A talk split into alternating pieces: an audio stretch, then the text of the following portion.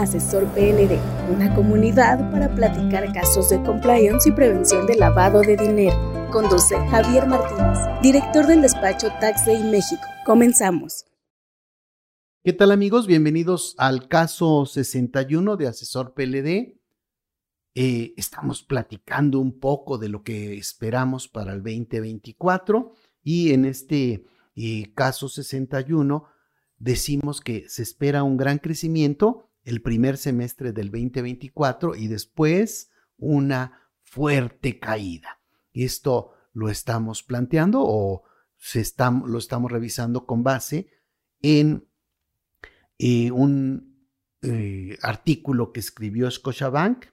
Scotiabank dice que la economía mexicana crecerá entre 4 y 5% en el primer semestre del 2024. Vamos a tener ahí mucha lana, los adultos mayores van a recibir dinero, mm, por todos lados se va a mover dinero, pero después viene la cruda después de las elecciones. Aparentemente así es como está planteado. Fíjense, dice, eh, este, este es un artículo del financiero del 21 de noviembre del 2023 extenderá dinamismo, avisoran fuerte alza del PIB en el primer semestre de 2024 y estima Scotiabank que la economía mexicana crecería entre 4 y 5%. Entonces, el mayor crecimiento tiene riesgos. Los analistas anticipan un mayor crecimiento económico durante el primer semestre de 2024 impulsado por un mayor gasto del sector público. Advirtieron que el riesgo es de un sobrecalentamiento de la actividad productiva. Sobrecalentamiento de la actividad productiva. Y entonces como que dices, órale, esto estás visto así como de manera mecánica o algo y la realidad es que sí, así debiéramos estarlo viendo de manera un tanto objetiva. Cuando revisamos el Producto Interno Bruto, la variación porcentual anual promedio, al primer semestre de cada año, fíjense que eh, tenemos que en el primer semestre habría hasta un 5% de crecimiento del PIB en 2024. En 2023 hubo un 3.6% de crecimiento del PIB en el 2023. Y el tema del déficit público, que ya platicamos, la gran cantidad de dinero que vamos a solicitar prestado y que eh, nos va a llevar a tener un déficit del 5.4% en relación al PIB. Entonces, ese número ya se nos está escapando y nos puede llevar a problemas financieros graves, pero eh, veamos un poco cómo lo está diciendo aquí. Este es un artículo de Alejandro Moscosa del Financiero y señalan que favorecerá un mayor déficit público y el nearshoring. La economía mexicana mantendrá su buen dinamismo por lo menos hasta la primera mitad del 2024 debido a que el déficit público se enfocará al consumo. Pero hacia adelante y con el cambio de gobierno, la marcha será más lenta, anticipó Eduardo Suárez Mogollón, director corporativo de estudios económicos para América Latina de Scotiabank. Si bien reconoció que se avisora un crecimiento rapidísimo, así es, fue el planteamiento, para el primer semestre, Suárez planteó que la actividad económica está sobrecalentándose, en parte porque hay una demanda muy fuerte ante remesas que crecen por arriba de su tendencia, cuyo destino se va al consumo, y por la inversión en materiales de construcción. Entrecomillado, dice, si tienes una economía que ya está sobrecalentada y le inyectas más gasto, creo que vamos a crecer rapidísimo en los primeros seis meses del año, entre 4 y 5%, estimó Suárez.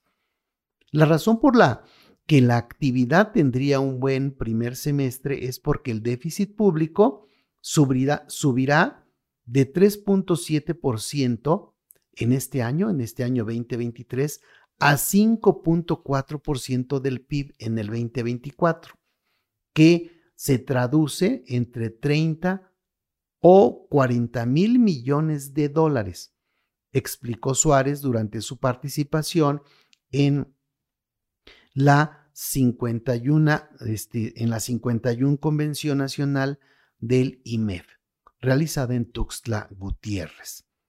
Ese monto, añadió, se iría directo al consumo porque si vemos el presupuesto de egresos, la inversión física está cayendo y entonces lo que está subiendo es el gasto del consumo.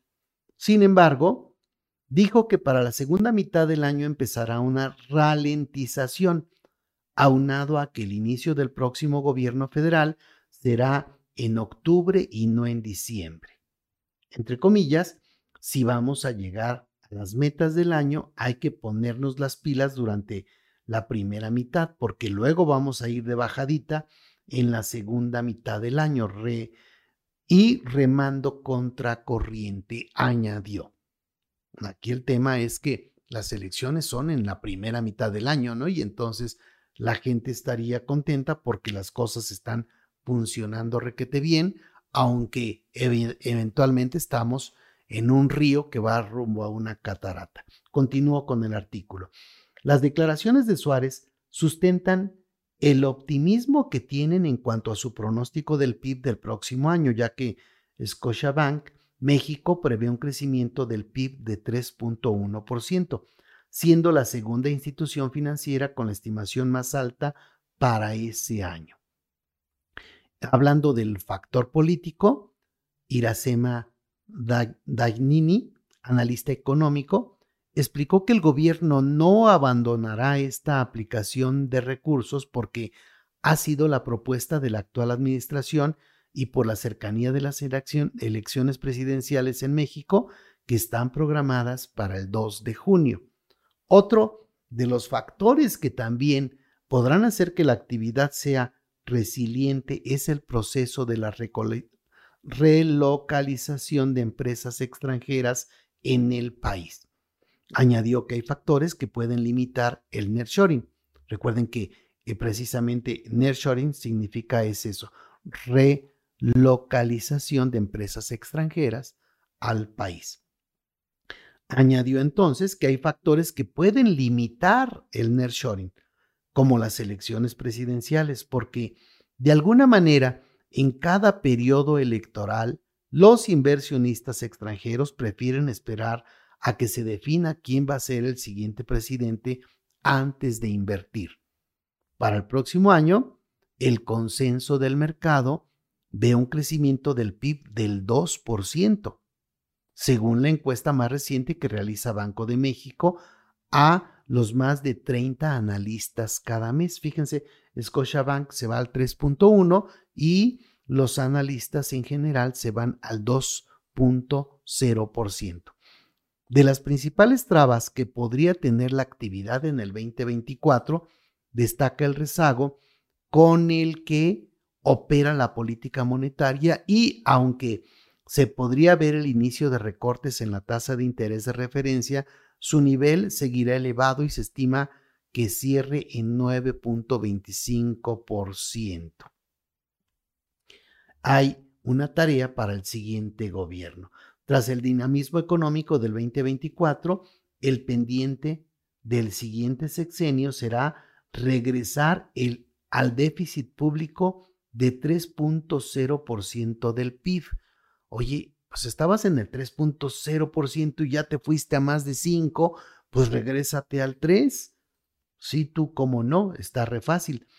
Lo cual luce complicado y será difícil recaudar 3 puntos del PIB ya que es lo que se recauda del IVA en el país, dijo Suárez. Imagínense, todo lo que recaudamos de IVA en México es tres puntos del PIB.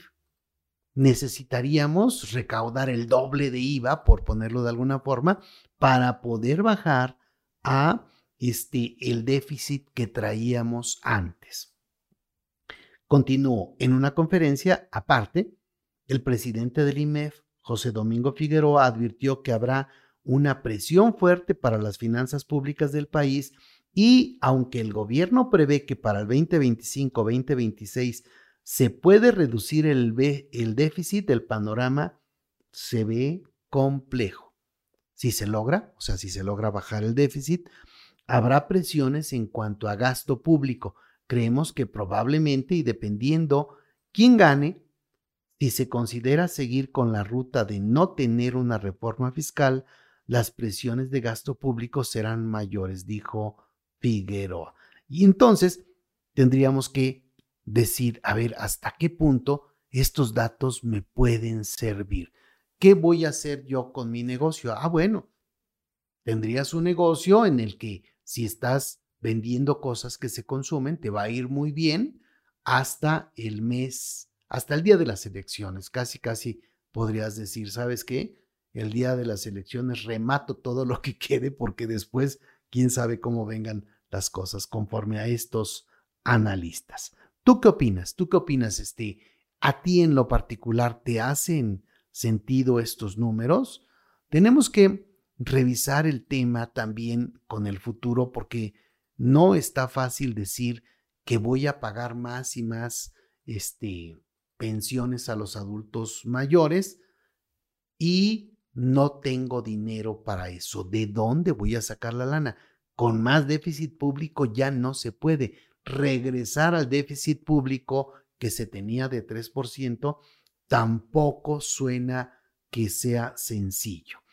Recuerden que vamos a pedir de préstamos en 2024 1.9 billones de pesos, lo que equivale al 5.4% del PIB.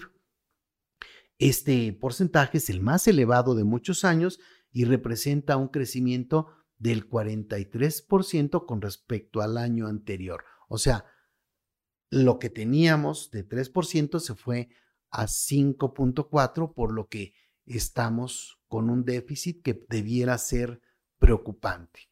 Eh, oye, con base en esto, los negocios en el largo plazo, ¿qué onda?